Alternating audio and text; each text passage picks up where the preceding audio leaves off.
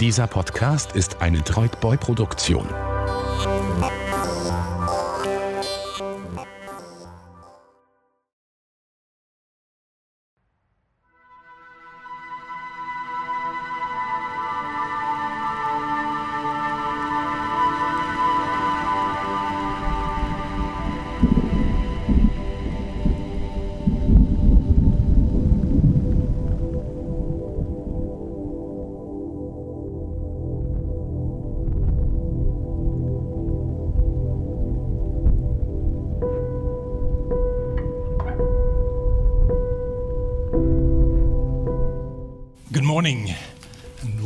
To the Royal Swedish Academy of Sciences and this press conference about the Nobel Prize in Physics.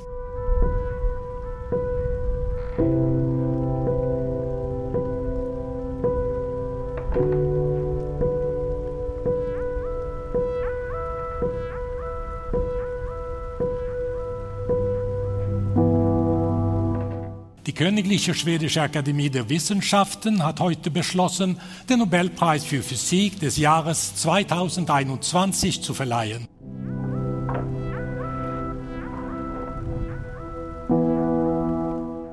Eine Hälfte geht gemeinsam an Shukuro Manabe und Klaus Hasselmann für das physikalische Modellieren des Klimas der Erde, die quantitative Analyse von Variationen und die zuverlässige Vorhersage der Erderwärmung. Die andere Hälfte geht an Giorgio Parisi für die Entdeckung, wie das Zusammenspiel von Unordnung und Fluktuationen physikalische Systeme von der atomaren bis hin zur planetarischen Ebene bestimmt. L'Académie royale des sciences de Suède a décidé ce jour d'attribuer le prix Nobel de physique 2021 avec une moitié conjointement à Shukuro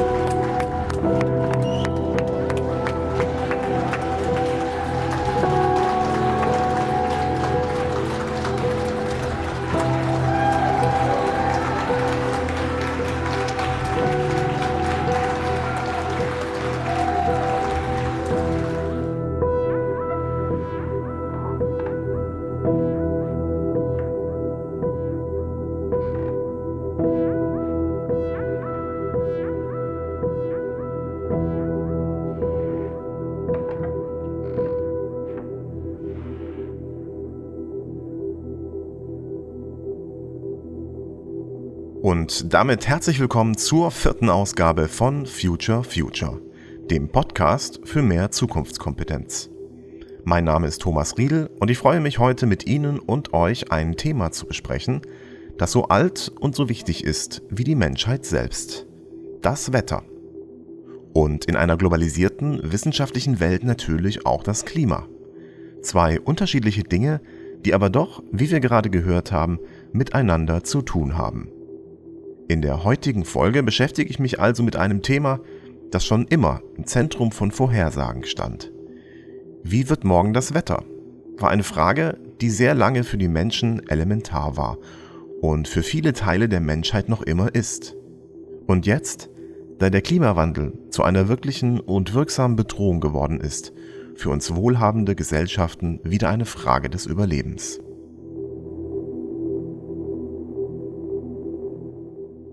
Umso bedeutender ist das, was Sie und ihr gerade im Intro gehört habt. Die Verleihung des diesjährigen Physik-Nobelpreises, dem wichtigsten Preis für die Wissenschaft weltweit, geht an drei Wissenschaftler, die sich mit dem globalen Klimasystem beschäftigt und ganz grundsätzliche Dinge herausgefunden haben. Bjorn Stevens, ein US-amerikanischer Meteorologe und Klimawissenschaftler, formulierte das auf der Pressekonferenz des Max-Planck-Instituts zur Verleihung des Nobelpreises so.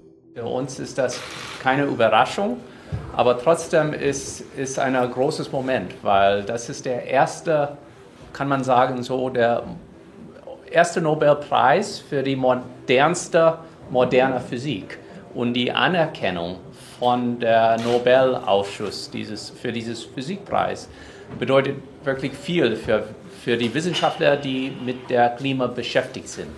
Weil das ist grundlegende Forschung, das ist Forschung über die Physik unserer Klimasystem. Und dieses Preis zeigt die wichtige Rolle für das Wissenschaft, für das Gesellschaft. Klaus Hasselmann und Shukuru Manabe wurden für ihre fundamentalen Beiträge zur Klimaforschung, Giorgio Parisi für seine Forschung an ungeordneten Materialien und Zufallsprozessen geehrt.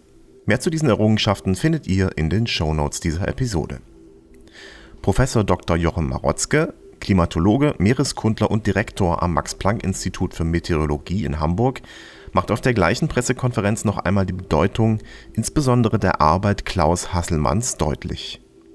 Mir ist völlig klar, warum er den Nobelpreis bekommen hat und warum er mehr als verdient war. Denn durch seine Arbeit ist es erst möglich geworden, dass wir heute sagen können, der beobachtete Klimawandel wurde vom Menschen verursacht. Entscheidend dafür, und der Start war eine Arbeit von ihm aus dem Jahr 1979, in dem die Verfahren bereits beschrieben wurden, auf denen auch alles weitere aufgebaut hat. Und es ist auch ganz klar, es handelt sich um grundlegende Physik hier, deswegen ist es der Physiknobelpreis. Und was auch klar ist, ohne Herrn Hasselmanns Arbeit hätte es das Pariser Klimaabkommen nie geben können. Denn was dafür notwendig war, ist die unzweideutige Aussage, der Mensch hat den Klimawandel verursacht. Und das war Herr Hasselmanns großartiger wissenschaftlicher Beitrag. Und um ausführlicher darüber zu sprechen und zu diskutieren, wie die Wettervorhersage und Klimamodelle funktionieren, habe ich einen Spezialisten eingeladen. Also mein Name ist Sven Plöger. Der ein oder andere kennt mich mutmaßlich äh, bereits aus dem Wetter im Ersten. Das heißt, Beruf und Berufung ist Meteorologe zu sein und übers Wetter zu sprechen, Vorhersagen zu machen. Aber ich mache eben auch noch viel andere Dinge, Vorträge über Wetter und insbesondere Klima, die auch mehr und mehr gesellschaftspolitisch werden, weil mich das Thema sehr bewegt. Ich durfte auch schon die ein oder andere Dokumentation machen für die ARD, für den SWR und andere dritte Programme. Bin auch sonst im Umfeld äh, dieses Themas äh, ziemlich aktiv, weil ich glaube, dass man viel zum Thema Klima noch in die Bevölkerung bringen muss man kann schon sagen, ihr Beruf ist ihre Berufung. Ne? Also es geht weit über äh, ihren Job, den sie halt machen, um ihre Brötchen verdienen hinaus. Ja, absolut. Also das war, ich, es war schon bei mir so, dass ich als Kind fasziniert war vom Wetter. Also ich habe als, als glaube ich, vier, fünf, sechs, siebenjähriger, also sowas, wo ich gerade dann auch mit der Schule anfing, wenn ein Gewitter kam, wir hatten einen Balkon nach Westen, stand ich draußen, hüpfte rum bei jedem Blitz, musste ich jeden Blitz mitkriegen, wollte dann die Wolkenarten kennenlernen, wollte ähm, selber messen, Temperatur, Niederschlagsmenge, habe mir ganz viele Meteorologiebücher gekauft, habe irgendwann auch geübt, wie man das Wort Meteorologie schreibt, was vielen heute noch schwer fällt. Und ja, dann habe ich es am Ende studiert und bin Diplom-Meteorologe geworden. Das heißt, Sie haben eigentlich das äh, komplett durchgezogen, aus einer Kindheitsbegeisterung Ihren Job gemacht und Ihre Berufung gemacht.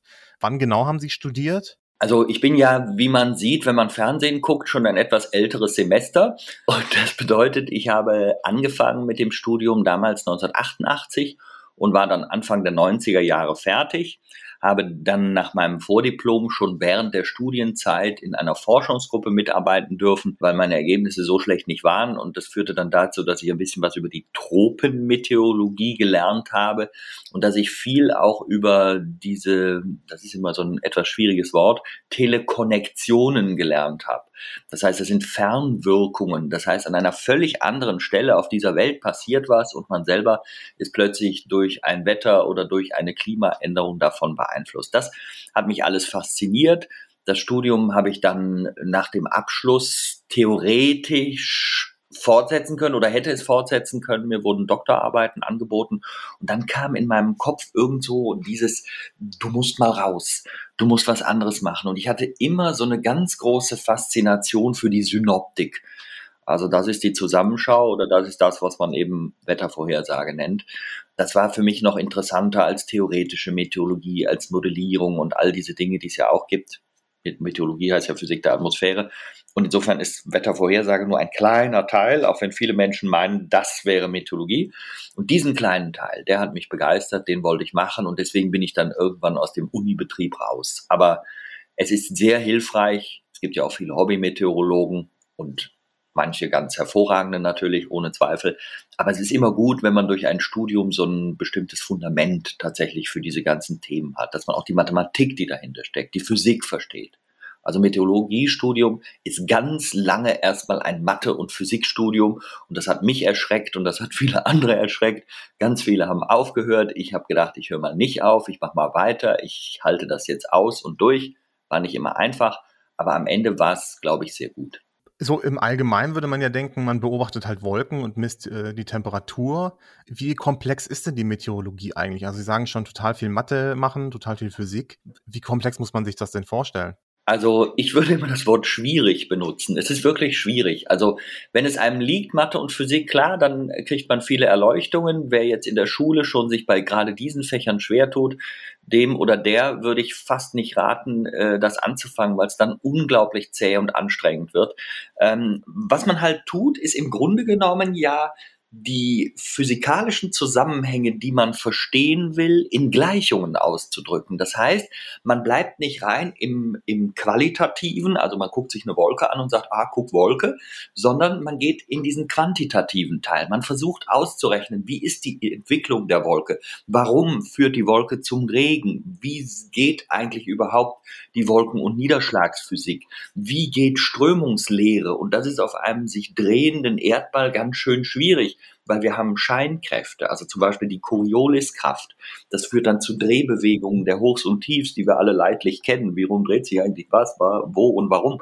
Das sind die üblichen Fragen. Wenn Luft nach oben steigt, dann kühlt sie sich bekanntermaßen ab. Aber warum tut sie das und wie? Und wie kann man nachher vergleichen, ab welcher Höhe eine Wolkenbasis, also die Unterkante der Wolke sich entwickelt. Lauter solche Fragen, bis hin natürlich zu großen Klimafragen, die werden in der Meteorologie erörtert, aber eben quantitativ. Und das heißt, man muss tatsächlich Mathe und Physik verstehen, kann sich dann, und das habe ich mir dann immer als Steckenpferd natürlich rausgesucht, zusätzlich auch ganz viel mit den Wolken, den Wolkenformen, also nicht? Altocumulus translucidus perlucidus oder äh, Cumulonimbus capillatus incus und wie sie da alle so schön heißen, da habe ich dann auch Freude dran, ähm, das nach Sprechübungen zu können. Ähm, diese Dinge dann wirklich zu erzählen, darüber nachzudenken und auch bei mir ist so etwas drin wie Ästhetik der Unwetter. Ich finde es total faszinierend, Bilder von Unwettern zu sehen, Unwetter zu beobachten vom Satelliten aus und natürlich klar aus ausreichender Entfernung das Ganze zu tun. Und natürlich ist es bei mir auch so, ich möchte auch nicht, dass beim Unwetter jemandem zu Schaden kommt. Und das ist natürlich immer das Problem, in dem man sich befindet.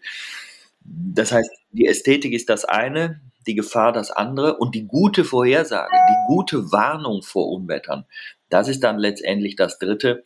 Und das ist dann für mich wieder die, die große Herausforderung, das dann auch in den Griff zu bekommen. Ich würde sehr gerne noch ein paar Schritte zurückgehen, weil mich auch so ein bisschen immer die Geschichte interessiert. Im Prinzip gibt es doch die Meteorologie schon so lange, wie Menschen äh, das Wetter beobachten können. Das hieß natürlich damals noch nicht Meteorologie unbedingt. Seit die Menschen auf diesem Planeten sind, wollen sie etwas über das Wetter wissen, weil wir natürlich und gerade früher noch viel mehr wahnsinnig abhängig von Wetter und seiner Entwicklung waren. Insbesondere natürlich früher schlicht und einfach, um die Ernährung sicherzustellen. Wenn die Ernte verhagelt war, wenn man äh, bestimmte Dinge nicht rechtzeitig erledigt hatte, dann äh, konnte das das Aus für eine ganze Familie bedeuten. Insofern war eine Kenntnis über das Wetter von zentraler Bedeutung. Und das gibt es im Grunde genommen, seit der Mensch sesshaft geworden ist, dass man sich darüber Gedanken macht und dass man versucht, eben eine Vorhersage zu schaffen. Und das macht man zu Anbeginn natürlich dadurch, dass man einfach Erfahrung sammelt. Das ist ja auch der Grund, warum es zum Beispiel die Bauernregeln gibt. Mhm. Die Bauernregeln sind ein typisches Ergebnis aus der langjährigen Beobachtung, insbesondere deswegen Bauer von Landwirten, die ja diese Abhängigkeit am stärksten gehabt haben und ähm, die haben in ihrer jeweiligen Region Das ist ein ganz wichtiger Punkt, weil eine Bauernregel am Ort A funktioniert noch lange nicht für den Ort B. An ihrer jeweiligen Region dann wirklich versucht zu gucken, äh, wenn ich das und das beim Himmel oder am Himmel beobachte, dann entsteht möglicherweise diese oder jene Entwicklung. Das war also eine sehr empirische Art der Prognose und noch heute wissen wir natürlich, bei bestimmten Wolkenbildern können wir auf die Entwicklung des Wetters schließen. Wenn also beispielsweise bei uns in Mitteleuropa von Westen sich Schleierwolken aufziehend verdichten und immer dichter und mehr werden und dann die mittelhohen Wolken nachschieben, dann wissen wir relativ genau, da ist eine Warmfront unterwegs. Wir wissen dann immer noch nicht, ob sie genau in unsere Richtung kommt oder möglicherweise äh, eine, eine Kurve macht und äh, an uns vorbeizieht. Aber wir können eine solche Entwicklung vermuten. Und sowas hat man sehr, sehr lange getan. Und dann kam irgendwann diese ganz große Erkenntnis von Evangelista Torricelli, das war, glaube ich, 1643 in etwa. Äh, da hat er versehentlich bemerkt, dass es einen Luftdruck gibt. Bis dato hat niemand gewusst, was ist Luft. Man hat sich so ein Äther vorgestellt. Man hat sich hm. aber nie überlegt, was ist eigentlich Luft. Luft ist ein Gas und ein Gas hat natürlich ein Gewicht, wenn man es der Erdanziehung aussetzt. Und dieses Gewicht der Luft, das hat er durch einen Versuchsaufbau, wo er etwas ganz anderes eigentlich gewollt hat, äh, festgestellt, weil er in einer Säule, wo er die vorher in dieser Säule befindliche Luft entfernt hat, ein Vakuum erzeugt hat und unten eine Schale gehabt hat, wo eine Flüssigkeit drin war. Das hat er stehen lassen äh, über ein, zwei Tage und plötzlich hat er in diesem Röhrchen mit diesem letztendlich umgestülpten Reagenzglas, was entlüftet war, festgestellt, oh, der Pegel von dieser Flüssigkeit ist ja jeden Tag irgendwo anders. Und dann hat er sich überlegt, das kann ja nur daran liegen, dass irgendjemand auf sein Wasser in der Schale drückt. Und wer ist denn da? Und da hat er gemerkt, aha, da ist die Luft und die ist scheinbar unterschiedlich, Achtung, und physikalisch schwer. Je nachdem, ob wir viel oder wenig Luft haben. Und das ist dann ein Hoch oder ein Tief. Ein Hoch heißt viel Luft, ein Tief heißt wenig Luft. Weil das Wasser hoch stand oder niedrig stand, deswegen Hoch- und Tiefdruck weil der Druck hoch war. Druck also hoch wenn war. das Wasser in dieser Säule hochgedrückt wurde, dann war der Druck natürlich auf das Wasser in der Schale auch entsprechend groß. Also war viel Gewicht auf dem Wasser lastend, um es mal unphysikalisch auszudrücken. Also ein hoher Druck. Mhm. Druck ist Kraft pro Fläche. Und dann haben wir am Ende als Ergebnis äh, dann die höher steigende Säule gehabt. Und wenn man da jetzt eine Skala in irgendeiner Größe dran schreibt, da hat Torricelli dann das Tor entwickelt als Druckeinheit. Ähm, wir kennen heute das Hektopascal, weil Pascal die klassische Druckeinheit ist. Und damit die Zahlen nicht so riesig werden, nimmt man Hektopascal, also 100 Pascal als Einheit. Das Millibar ist vielen auch noch bekannt, übrigens umzurechnen. Hektopascal, Millibar ist sehr einfach, es ist mal eins, also das ist die gleiche Zahl. Und so hat Torricelli halt im Grunde genommen eigentlich die Grundlage überhaupt erst gelegt, warum Luft strömt. Luft will ja immer von der Stelle, wo zu viel davon da ist, hin zu der Stelle, wo zu wenig davon da ist. Also Luft möchte gerne vom Hoch zum Tief, um die Unterschiede auszugleichen. Luftberge, Lufttäler will die Strömung ausgleichen. Und das würde sie gerne direkt machen, also sofort vom Hoch ins Tief und dann ist sie wieder zufrieden. Und genau das wird ihr aber nicht ermöglicht, weil die Erde eine sich drehende Kugel ist. Und deswegen gibt es die Corioliskraft, die die Hochs auf der Nordhalbkugel im Uhrzeigersinn drehen lässt, die Tiefs dagegen und auf der Südhalbkugel umgekehrt. Und das ist wiederum der Grund, warum Meteorologie, so sage ich es zumindest immer, eine Konzentrationsübung ist, damit man nicht rechts und links und oben und unten und schwer und leicht vertauscht. Denn wenn man das tut, dann ist das Ergebnis ziemlich falsch. Also man muss immer konkret überlegen, wo liegt die Drehrichtung und was ist leichter und was ist schwerer. Und dann hat man es im Grunde genommen gelöst, das Problem. Immer schön auf die Vorzeichen achten, sozusagen. Das heißt aber. So, wie man das in genau. der Schule gelernt hat, ja. Das heißt, das war dann der Moment, wo, wo man wissenschaftlich wurde und davor war es eigentlich eher eine Art Kultur, oder? So würde ich das sehen. Davor war es eine Kultur, aber eine sehr nah am Menschen befindliche Kultur. Deswegen wurde das ja auch viel mit Religion verbunden. Also in den Bauernregeln stecken ja auch immer wieder die Lostage drin. Da steckt auch immer wieder der Glaube drin. Wer ist eigentlich zuständig dafür, dass sich das Wetter verändert? Das hat man dann natürlich äh, in den verschiedenen Kulturen dieser Welt unterschiedlich gelöst. Wir haben auch Beobachtungen. Fast jedes Land dieser Welt kennt beispielsweise Sintflutsagen. Das heißt, es muss eine Phase gegeben haben, wo Menschen sehr intensiv beobachtet haben, dass es immer wieder zu gefährlichen Überflutungen kommt und haben die dann religiös eben verbunden. Und wir beobachten oder es gibt sehr viele Wissenschaftler, die das eben auch mit dem Ende der Eiszeit in Zusammenhang bringen, wo das Klima ja in einer sehr instabilen Phase sich deutlich verändert hat auf diesem Planeten. Mhm. Also das eine vier Grad kältere Welt. Das war so vor 5000 Jahren oder wann war das? Oder vor 7000? Das ist noch ein bisschen länger her. Also der Höhepunkt der letzten Eiszeit war vor 20.000 20, hm. Jahren. Vor 11.000 Jahren gingen wir eigentlich in die deutlich wärmere Phase über. Und seit 7.000, 8.000 Jahren haben wir im Grunde unser heutiges Klima. Und in der damaligen Zeit haben wir dann natürlich sehr viele instabile Entwicklungen gehabt. Wir haben äh, auch die jüngere Driaszeit gehabt, wo in Europa die Eiszeit nochmal einen Vorstoß erlebte. Und dieses wilde Hin und Her war natürlich mit extremen Wetterereignissen auch verbunden. Und ähm, das ist dann möglicherweise aufgegangen in vielen Sinnflutsagen. Wir müssen eins natürlich immer wissen, dieser Planet, wenn man das jetzt wirklich historisch einordnet, befindet sich seit, das wissen viele nicht, seit zwei Millionen Jahren in einem Eiszeitalter. Das heißt, wir sind jetzt in einer Eiszeit, allerdings in einem Interglazial, in einem einer Zwischenwarmzeit, die im Moment auch sehr ausgedehnt ist und durch menschliche Beeinflussung auch noch viel extremer wird. Aber 96 Prozent der Erdgeschichte, und das sind ja 4,6 Milliarden Jahre, 96 Prozent der Erdgeschichte fanden statt, ohne dass es Eis auf diesem Planeten an Nord- oder Südpol oder auf den höchsten Erhebungen gegeben hat. Also viele Phasen dieses Planeten waren wärmer. In den letzten zwei Millionen Jahren waren allerdings sehr viele Phasen kälter. Und wir haben uns als Mensch, weil man jetzt gerade weil wir jetzt gerade über die Kulturgeschichte nachdenken, natürlich insbesondere dann nach der Eiszeit angefangen anzusiedeln das wiederum hat dann natürlich zur Folge, dass wir uns auf bestimmte Dinge haben einstellen können. Unsere Sesshaftigkeit kam zustande in Regionen, wo das eben funktioniert hat. Und wenn jetzt der Klimawandel der Zukunft die Veränderungen sehr stark beschleunigt, dann bedeutet das natürlich nicht nur für Fauna und Flora, sondern auch für uns Menschen, dass wir in Gegenden plötzlich äh, uns befinden, wo wir vielleicht gar nicht überleben könnten, beziehungsweise die Bedrängnis einfach sehr groß wird, die Gefahren durch Un- und Extremwetter sehr, sehr groß wird.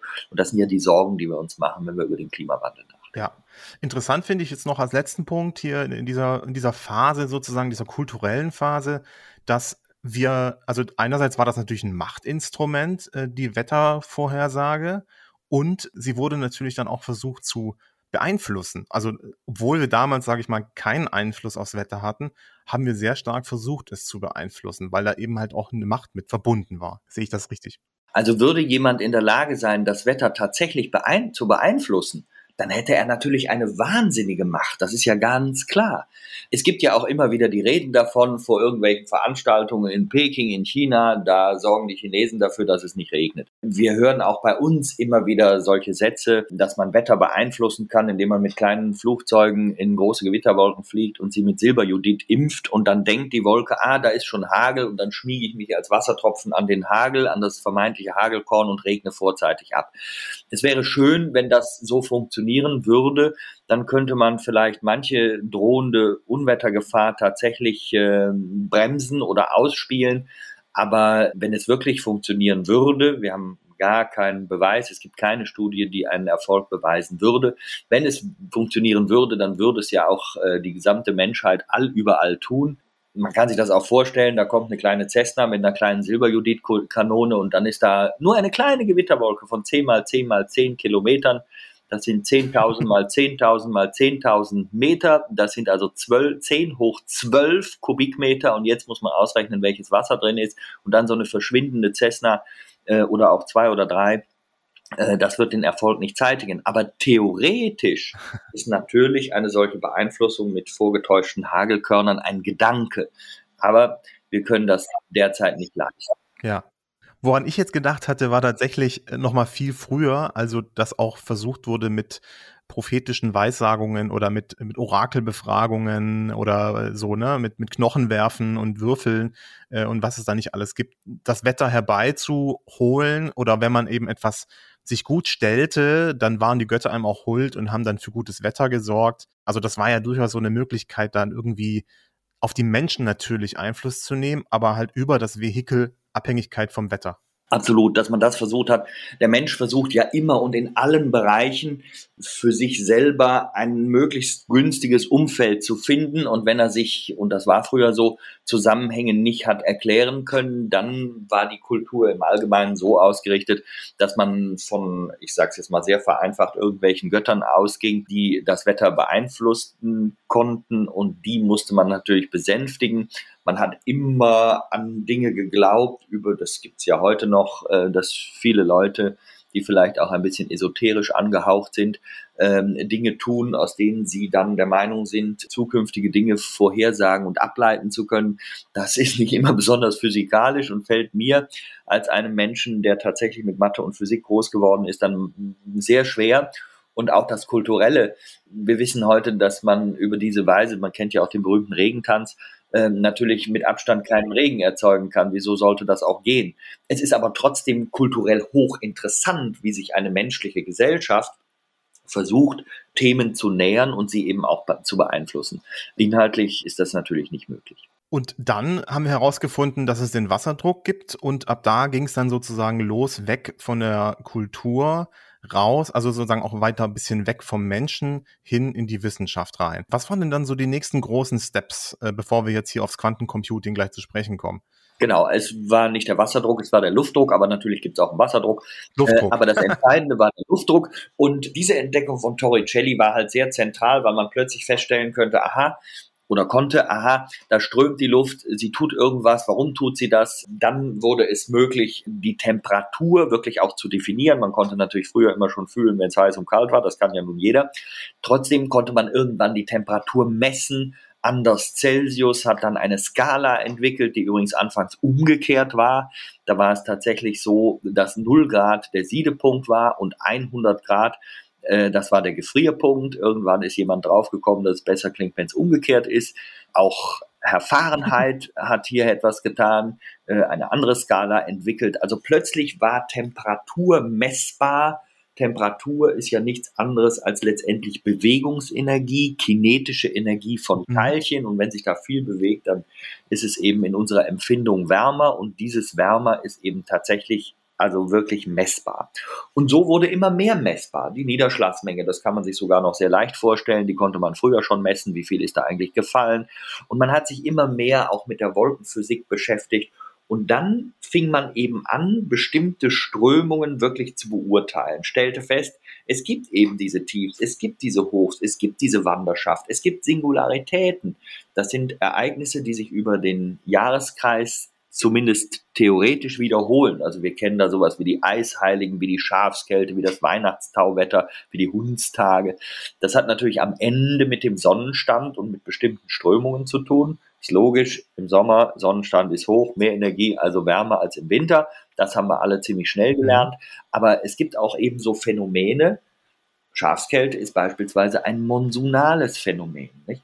Da ist im Mai die Sonneneinstrahlung sehr stark, das Land erwärmt sich deutlich. Wenn sich etwas erwärmt, dann dehnt es sich aus, es wird leichter und steigt auf. Also viel Luft stieg über dem Land dann auf und wenn viel aufsteigt, muss ja irgendwo Luft hinterherkommen, denn sonst hätte man da unten ja bald große Probleme. Also strömt Luft nach und dieses Nachströmen passiert dann zum Beispiel von den Regionen, wo Luft nicht weggestiegen ist, nämlich über dem Wasser, also insbesondere der Nordsee. Mhm. Und so strömte feuchte Luft von der Nordsee herein. Dahinter, wenn sich das nächste Hoch aufbaut, war es dann eben wieder überraschend kalt, weil das Meer eben noch kalt ist in der Jahreszeit, weil Wasser halt eine hohe spezifische Wärmekapazität hat. So konnte man sich dann eben wirklich einen Schritt nach dem nächsten zusammendenken und hat verstanden, wie diese Prozesse laufen konnte sie messen und ging dann in den nächsten Schritt, wie können wir denn tatsächlich die Bewegung dieser Hochs und Tiefs, die das Wetter eben letztendlich gestalten, insbesondere die Tiefs tun das,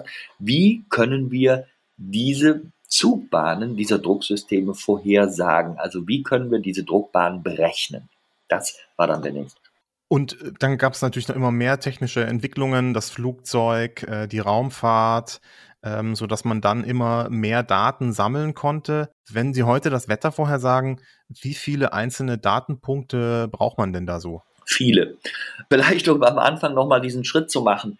Ich wollte gerade mit der Vorhersage nochmal gedanklich darauf hinaus, dass man dann zunächst natürlich ohne diese Hilfsmittel, man hatte keinen Computer, man hatte kein Flugzeug, man hatte vielleicht die ersten Ballons, die da mal so fuhren, aber da war man eigentlich ziemlich fröhlich, äh, wenn man irgendwie in der Luft blieb und da fing man nicht sofort an, Messungen durchzuführen. Das heißt, man blieb zunächst mal auf dem Boden der Tatsachen. Man schaute sich die Verlagerungen durch Messungen an. Man hatte die Möglichkeit, Messwerte zu erheben an verschiedenen Stellen, zum Beispiel Europas, aber natürlich auch in anderen Regionen, und hat dadurch dann Rückschlüsse gezogen. Wie bewegen sich wann die Tiefs? Man hat erkannt, Tiefs aufsteigende Luftmasse sorgen für Wolken, für Wettergeschehen, Hochs absinkende Luftmasse lösen Wolken auf. Das Wetter ist im Allgemeinen schön, abgesehen vom Winter, wo durch die schräge Sonneneinstrahlung die Bodenschicht oft so kalt bleibt, dass wir dann diesen typischen Nebel haben, diese Nebelfelder wo wenn man mhm. dann in die Alpen geht und draufschaut, dann auf dieses äh, graue Nebelmeer guckt. Aber das hatte man dann alles mehr oder weniger verstanden und versuchte sich zu überlegen, viel aus empirischer Untersuchung her, also Wetterdaten kennen, Verlagerungen häufig beobachten und sagen, na, das war da schon mal so, dann wird es in diesem Fall vielleicht auch wieder so sein. Das war der Zustand bis dato. Und dann kam man in den Punkt, den Sie jetzt beschreiben, das ist der Moment, wo man tatsächlich äh, den nächsten Schritt gemacht hat. Es kamen die ersten Computer auf, man musste nicht mehr per Hand rechnen, man konnte programmieren, das heißt, man konnte einfach unglaublich viele Daten in die Zukunft rechnen. Mathematisch finde ich es persönlich höchst spannend, weil das ist eine, ein Lösungssystem nichtlinearer Differentialgleichungssysteme. So, Jetzt habe ich einmal gesagt. Mehr mhm. müssen wir uns damit nicht beschäftigen, Bitte. aber das steckt dahinter. Und diese Prozesse kann man nicht händisch machen. Also man kann nicht für 1000 Stationen 1000 Daten berechnen, weil dann ist die Vorhersage fertig, wenn das Wetter schon fünf Jahre vergangen ist. Das heißt, da hilft der Computer, ja. diese Prozesse wahnsinnig zu beschleunigen. Diese Beschleunigung hat man gehabt. Man hat, genau wie Sie sagen, dann das Flugzeug gehabt. Man fing an, bei Flugzeugen zu messen. Man konnte dreidimensional messen. Man hat angefangen, Sonden zu entwickeln, die man ja heute noch benutzt, die man aufsteigen lässt an bestimmten Wetterstationen und misst ein Vertikalprofil. Denn das Wichtige ist ja das Verständnis, die Atmosphäre ist dreidimensional, die ist nicht nur am Boden, sondern geht in die Höhe. Was passiert da? In der Höhe wird am Ende ja auch gesteuert, was am Boden passiert. Also die Strömungen in der Höhe ziehen praktisch die Bodenströmungen hinter sich her, um es mal etwas banal auszudrücken. All diese Dinge hat man erkannt und wenn ich jetzt heute eine Vorhersage mache, dann habe ich diesen ganz großen Luxus, dass ich äh, jede Stunde weltweit 26.000 Wetterstationsdaten einsehen kann.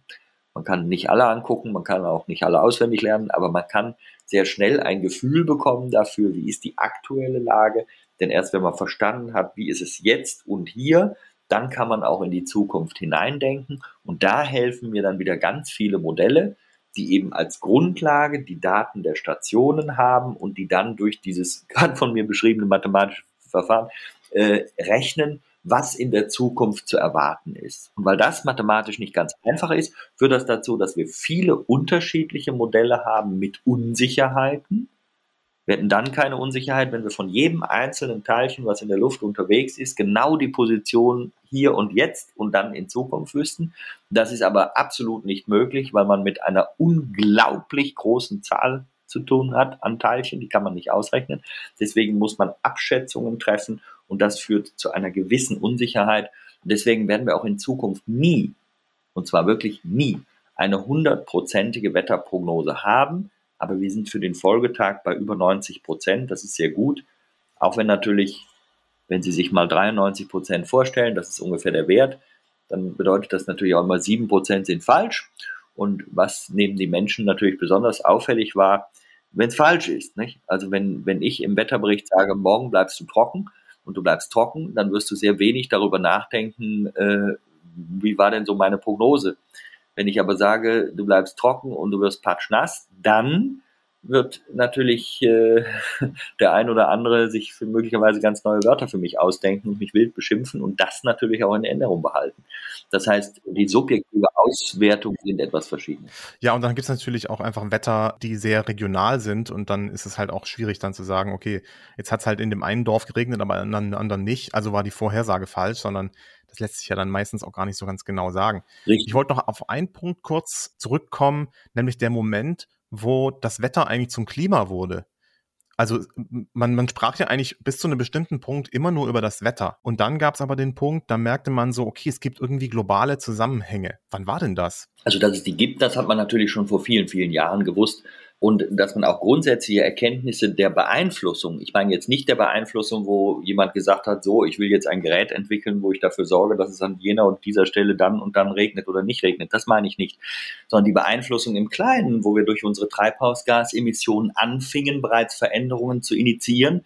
Da hat ja zum Beispiel Svante Arrhenius, der einst äh, Chemie-Nobelpreisträger, ich glaube 1903 war das, der hat ja mal den Satz von sich gegeben, den ich sehr interessant fand. Der ist jetzt im dem Sinne nach, hat er gesagt, wenn wir weiterhin so viel Kohlendioxid in die Atmosphäre bringen, wie wir das heute tun, dieser Satz ist von 1896, dann werden wir in der Zukunft die Gelegenheit haben, in einem wärmeren Umfeld leben zu können. Daran sieht man zum einen, dass er das erkannt hat, was unser heutiges Problem ist, aber dass er es eben noch nicht als Problem erkannt hat, sondern sich eher sogar gefreut hat, ach guck mal, dann wird's wärmer. Und diese zusätzliche Energie, die nun im System steckt und wo wir insbesondere seit den 1980er Jahren und zwar da in der zweiten Hälfte wirklich massiv Veränderungen bemerken. Und wir haben auf der Welt ja als Gesellschaft auch erkannt, dass etwas schief läuft. Das haben wir schon in den 70er Jahren begonnen zu erkennen. Deswegen kann man heute alte Zeitungen lesen oder alte Fernsehsendungen sich angucken, wo diese Themen schon äh, besprochen wurden. 1979 gab es in Genf eine erste äh, Umwelt- und Klimakonferenz, Vorläufer all dessen, was sich dann weiterentwickelt hat, 1992, die berühmte, der berühmte Erdgipfel von Rio, wenn man das so verkürzt, äh, wo wir ganz große, hehre Ziele hatten, die wir dann bis heute nun leider gar nicht erreicht haben. Aber das zeigt, dass der Mensch anfing zu erkennen, Mensch, wir verändern etwas sehr, sehr grundlegend. Und das Wetter ist ja letztendlich das täglich gefühlbare Einzelereignis mit all seinen Schwankungen und Klima ist im Grunde nichts weiter als die Statistik des Wetters. Klima kann man bestimmen für einen Ort. Ich kann mir eine Stadt rausnehmen oder ein, ein Dorf und kann sagen, so, jetzt mittel ich das Wetter über einen bestimmten Zeitraum, dann habe ich das Klima. Ich kann das über eine Fläche mitteln. Nicht? Ich kann ein Bundesland nehmen, ich kann ganz Deutschland nehmen, ganz Europa nehmen oder eben die ganze Welt. Wenn ich die ganze Welt nehme, dann habe ich das, was wir globales Klima nennen. Und dann muss ich gucken, haben wir hier einen Energiezuwachs, haben wir eine Energieabnahme oder haben wir keine Veränderung? Wir haben einen deutlichen Zuwachs weltweit von etwa 3 Watt, sogar 3,3 im Moment Watt pro Quadratmeter. Und das ist mehr Energie und die bringt Wärme und deswegen wird unser Planet wärmer. Das ist mal die ganz einfache Feststellung. Und weil Und das können die ganzen Tausenden an Wetterstationen natürlich alle äh, merken das natürlich auch. Also das ist jetzt nicht so, weil das hat man natürlich gerne, äh, das ist alles nur erfunden. Nein, äh, wir haben die Tausenden an Wetterstationen und die messen einfach alles und das kann man auch, kann auch im Prinzip auch jeder nachvollziehen. Oder? Ja, natürlich. Kann ich, kann ich nachgucken? Ja, sicher. Also jeder kann Zeitreihen sich angucken, jeder kann sich Flächenmittel angucken. Es gibt ganz viele Daten bei ganz vielen Institutionen, die man im Internet heute ja praktischerweise einsehen kann. Dann kriegt man eine riesige Daten Datenmenge zur Verfügung und kann selber feststellen, ach guck, äh, es ist massiv wärmer geworden, die Erwärmung beschleunigt sich, das sehe ich an den Stationsdaten, das sehe ich an den Flugzeugmessungen und das sehe ich auch an Bildern.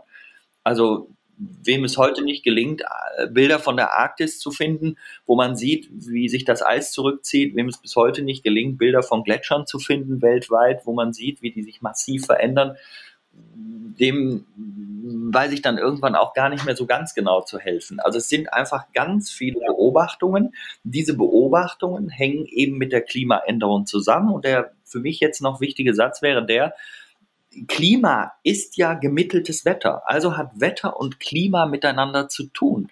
Das heißt, wenn sich das Wetter, und das fühlen wir insbesondere in den letzten Jahren, die große Trockenheit 2018 war ja praktisch so ein, ein, eine Initialisierung, dass unsere Gesellschaft mehr und mehr über dieses Thema nachgedacht hat, weil es plötzlich haptisch wurde. Mhm. Wir fühlten plötzlich die Dinge und fingen an, sie zu fühlen, die wir vor 30, 40 Jahren von der Wissenschaft erklärt haben, äh, bekommen, äh, bekommen haben. So. Und das zeigt uns, da sind Veränderungen, die wir erwartet haben, die heutzutage stattfinden, die uns bewegen und deswegen kommt da gesellschaftspolitisch einiges in Gang. Die Messungen kann man machen, man sieht die Veränderung und das ist, glaube ich, auch der Schlüssel, immer wieder sich klar zu machen, Wetter und Klima ist anverwandt. Das heißt, wenn ich ein Klima ändere, dann wird Wetter naturgemäß extremer. Das kann gar nicht anders sein, wenn man die entsprechenden Kurven verschiebt. Und wie weit können wir schon in die Zukunft schauen? Also es gibt ja viele Berechnungen, die Szenarien aufstellen bis zum Ende des Jahrhunderts. Ähm, das heißt ja übrigens gar nicht Klimaprognose, wie mancher sagt, sondern das heißt Klimaprojektion, denn das sind bedingte Prognosen. Deswegen gibt es diese berühmten Szenarienrechnungen, wo man bestimmte Annahmen trifft. Das ist eine bedingte Prognose. Also zum Beispiel, wie viele Menschen sind wir im Jahr 2050 oder 2080? Äh, davon hängt ja sehr viel der Entwicklung ab. Wie verhalten wir uns? Betreiben wir einen guten Klimaschutz? Betreiben wir überhaupt keinen Klimaschutz? Wie unterschiedlich tun wir das regional? Und danach werden verschiedene Szenarien, die übrigens heute, das sind die repräsentativen Konzentrationspfade, RCP, und dahinter steht immer eine Zahl.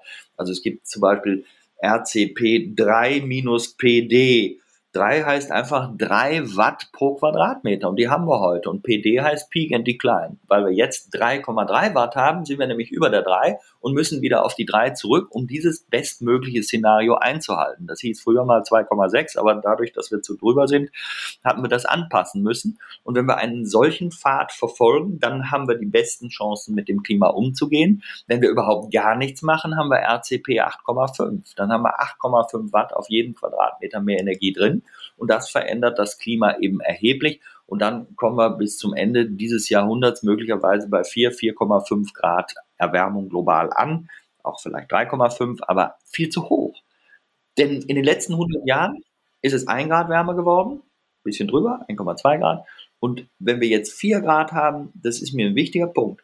Seit Ende der letzten Eiszeit bis heute in 11.000 Jahren hat sich das Klima um 4 Grad erwärmt. Und wir schicken uns an, das zu beschleunigen auf 4 Grad in 100 Jahren. Und eine 4 Grad kältere Welt am Ende der Eiszeit war eine Welt, wo sie keinen einzigen Alpen, wo sie kein einziges Alpental erlebt haben, denn alle Alpentäler waren komplett vereist. Berlin 500 Meter unter Eis. Skandinavien zwei, drei Kilometer unter Eis. New York anderthalb Kilometer unter Eis. Das ist eine 4 Grad kältere Welt. Also eine ganz, ganz andere als die heutige. Und wenn eine 4 Grad mhm. kältere Welt, wichtiger Satz, eine ganz andere ist als die heutige, dann ist eine 4 Grad wärmere Welt, zumal viel schneller entstehend, ebenfalls eine ganz andere als die heutige. Das versuche ich Menschen immer mitzugeben, weil das sehe ich als zentralen Punkt an, um zu bewerten, was eigentlich 4 Grad bedeuten kann und warum wir das wirklich tunlichst verhindern sollten. Letzte Frage. Jetzt wissen wir so viel schon über eine nahe kommende Ökokatastrophe schon seit Jahrzehnten und trotzdem tun wir uns so unfassbar schwer. Woran meinen Sie, liegt das? Das liegt an der kognitiven Dissonanz. Das ist uns Menschen hochgradig zu eigen die hat auch damit zu tun und die wird auch dadurch gefördert, dass der Klimawandel einfach so schleichend ist. Für uns ist er schleichend, für die Erdgeschichte ist er nicht schleichend, aber für uns ist er schleichend. Das ist ein Prozess, der ist außerordentlich langsam. Vergleichen Sie das mal mit Corona. Corona war eine Bedrohung, die kam auf uns zu, die kam auf uns zu und zwar innerhalb von Wochen und Monaten. Das sind Zeitskalen, mit denen wir als Mensch sehr gut klarkommen. Wir hatten eine sehr konkrete Bedrohung. Es konnte Sie treffen, es konnte mich treffen, es konnte Freunde, Verwandte treffen. Wir haben insbesondere beim ersten Lockdown uns wahnsinnig versucht, zu schützen vor dieser Bedrohung und haben sehr schnell reagiert und haben unglaublich viel gemacht. Äh, wir haben Handlungen verändert, wir waren bereit, Lockdowns durchzuführen, immer alles in der Masse gesehen. Es gibt immer Ausnahmefälle, die da nicht mitziehen, aber in der Masse haben wir das gemacht. Wir haben äh, auch finanziell einen unglaublichen Einsatz gezeigt, um diese Bedrohung irgendwie abzumildern. So, praktisch ein, ich sage mal, Asteroideneinschlag in Zeitlupe. Ne? Wir hatten genug Zeit, uns vorzubereiten. Jetzt kommt Klimawandel als Asteroideneinschlag in Superzeitlupe. Mhm. Das heißt, der Klimawandel ist so langsam, dass die Bedrohung möglicherweise sogar über unser eigenes Leben hinausgeht und vielleicht eher dann unsere Kinder und Enkel bedroht. Und man weiß nicht genau wo, in welcher Weise. Also irgendwo wird irgendwann irgendjemandem irgendwas passieren. Das ist die Gefahr des Klimawandels und die ist plötzlich sehr unkonkret. Und wenn etwas sehr unkonkret ist, dann fangen wir Menschen, die wir das Bedürfnis natürlich haben, unseren Wohlstand zu erhalten, wir haben sehr viel Angst vor Veränderung. Wir sind Gewohnheitstiere. Dann fangen wir Menschen an, uns auch oft Narrative zu erzählen, die dann diese Bedrohung kleinreden, indem wir zum Beispiel sagen, die Klimaforschung ist falsch. Das stimmt vielleicht alles gar nicht. Indem wir Hoffnungen aufbauen, wie, boah, vielleicht kommt es alles gar nicht so. Äh, und, und sehr einfache Sätze bilden, um eben dieser physikalischen Realität ausweichen zu wollen. Dann passieren, und deswegen schließe ich den Kreis äh, beim Wort kognitive Dissonanz, dann passieren so Dinge, wie sie 2019 vor der Pandemie geschehen sind. Wir haben, das muss man sich mal vorstellen, wir haben ja insbesondere durch die Haptik der Trockenheit 2018 angefangen, sehr intensiv als Gesellschaft, nicht nur in unserem Land, auch in vielen anderen Ländern, zu diskutieren über das Thema Klimawandel. Sie haben noch nie so viel Diskussion gehört über Umwelt, und Klimawandel wie im Jahr 2019. In allen Zeitungen, in allen Sendungen, Radio, Fernsehen, rauf und runter, Podcasts, einer nach dem anderen, wo wir uns genau damit beschäftigt haben. Und gleichzeitig hat es 2019, dieses intensive Beschäftigungsjahr mit dem Klimawandel, so viele SUV-Zulassungen, also die großen Geländewagen, wie noch nie gegeben. Es hat so viele Kreuzfahrtreisen gegeben wie noch nie. Es hat so viele Flugreisen gegeben wie noch nie. Es hat so viel Plastikmüll gegeben wie noch nie. Das ist kognitive Dissonanz. Äh, wir können nicht A sagen und B machen und uns wundern, dass wir das Ziel A nicht erreichen. Und das machen wir. Und wir sind im Moment in dieser innerlichen Aufruhr. Wir wollen etwas ändern, aber wir trauen uns nicht so richtig. Auch die Politik traut sich nicht so richtig. Ich sehe das jetzt vor der Wahl. Ich wünsche mir eine Partei, egal welche, ich wünsche mir eine Partei, die wirklich mit klarer Kante ehrlich, offen und sehr deutlich sagt, wo es hingehen muss, weil wir sonst auf dem Ast, auf dem wir sitzen, nicht mehr sitzen können, weil wir ihn vorher abgesägt haben. Das muss uns klar sein, das muss dieser Gesellschaft klar werden, die nachfolgende Generation, Sie sind ja auch jung und andere Menschen, wenn ich weitergehe, Kinder, Enkel, die sind davon immer mehr betroffen. Wir müssen wir müssen tatsächlich klare Kante zeigen. Wir brauchen Veränderung, um unseren Wohlstand zu erhalten. Es ist ein vollkommener Fehlglaube zu denken, wir können auf die Weise, indem wir alles fortsetzen, was wir immer so gemacht haben, im Wesentlichen Ausbeutung von Mensch und Natur, den Wohlstand erhalten. Das ist falsch. Wohlstand wird generiert, indem wir einen Wandel, eine Transformation anstreben. Und das muss sich politisch ausdrücken und dafür brauchen wir wirklich Mut. Und der fehlt mir leider noch viel zu tun. Wenn man den Bogen wieder zurück am Anfang unseres Gesprächs ziehen würde, dann könnte man ja auch sagen, wir brauchen eigentlich wieder mehr Kultur, mehr, wieder mehr Wetter- und Klimakultur. Weil eigentlich hatten wir das als Menschheit mal. Wir waren total an das Wetter und das Klima gebunden. Dann haben wir uns aufgrund der technischen Fortschritts äh, davon lösen können. Und jetzt haben wir uns eigentlich aufgrund des technischen Fortschritts selbst ins Bein geschossen und das müssten wir jetzt eigentlich uns wieder zu eigen machen. Ja, also denn auch wenn der Regentanz nie funktioniert hat, wir haben trotzdem das Wetter beeinflusst, halt nicht mit Tanzen, sondern mit Autos. Und äh, im Prinzip müssten wir jetzt wieder so eine Kultur etablieren, mit der wir uns das Wetter wieder zu eigen machen oder uns unser eigenes Leben wieder zu eigen machen. Im Prinzip ist das, wir müssen wieder näher zur Natur zurück. Ich verstehe vollkommen, was Sie sagen. Es ist nur sehr schwer, weil Sie müssen dafür sehr viele Menschen überzeugen, ihr Verhalten grundsätzlich zu ändern. Und es gibt einfach genug Menschen, die das nicht wollen. Es gibt aus meiner Sicht, ich habe es noch nie untersucht, aber vielleicht fünf bis zehn Prozent Idealisten und es gibt äh, vielleicht nochmal äh, zehn Prozent äh, aktiver Klimaleugner, die sagen, es ist alles falsch, glaube ich alles nie, es ist so, wie ich es selber mir ausdenke. Die gibt es auch. Und dann gibt es aber einen riesigen Mittelbau von Menschen, Menschen, die einfach verunsichert sind. Und die mitzunehmen gelingt aus meiner Sicht, äh, selbst wenn man dieses hehre Ziel hat, was sie anschneiden, wir müssten wieder zurück zu dieser Kultur. Ja, bin ich dabei, aber ich frage mich, wie es gehen soll.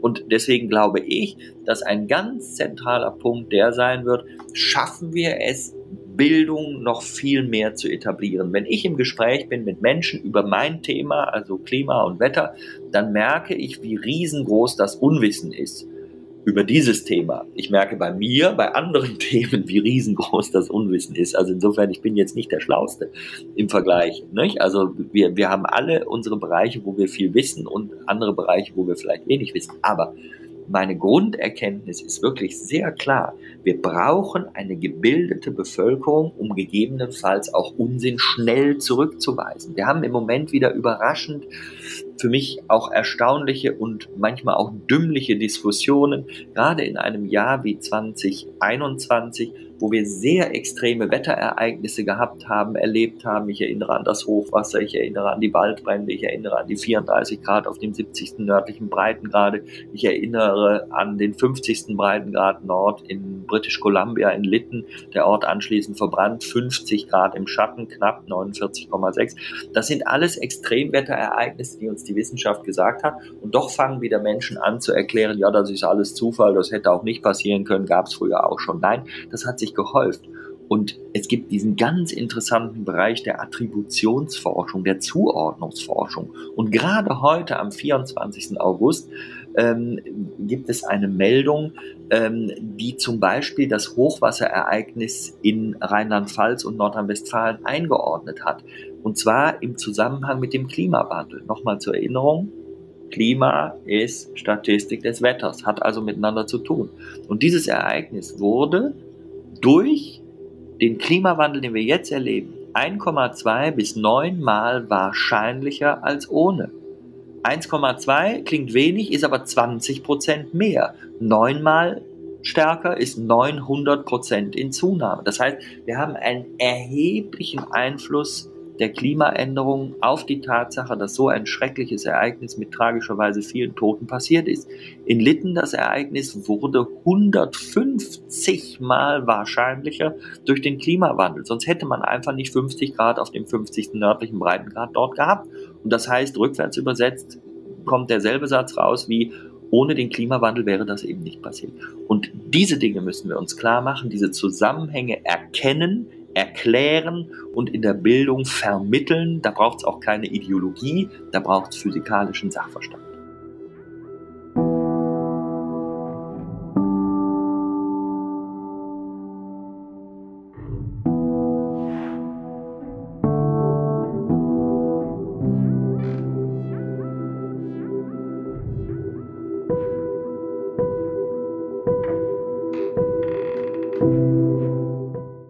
Das war Folge 4 von Future Future, eurem Podcast für eine bessere Zukunftskompetenz.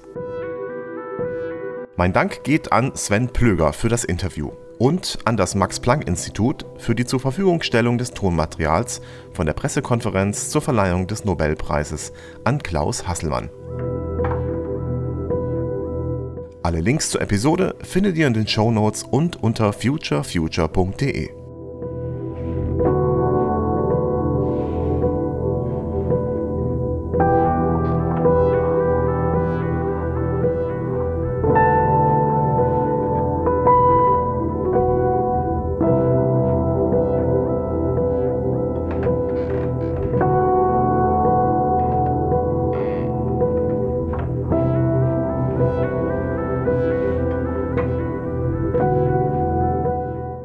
Mein Name ist Thomas Riedel. Vielen Dank fürs Zuhören.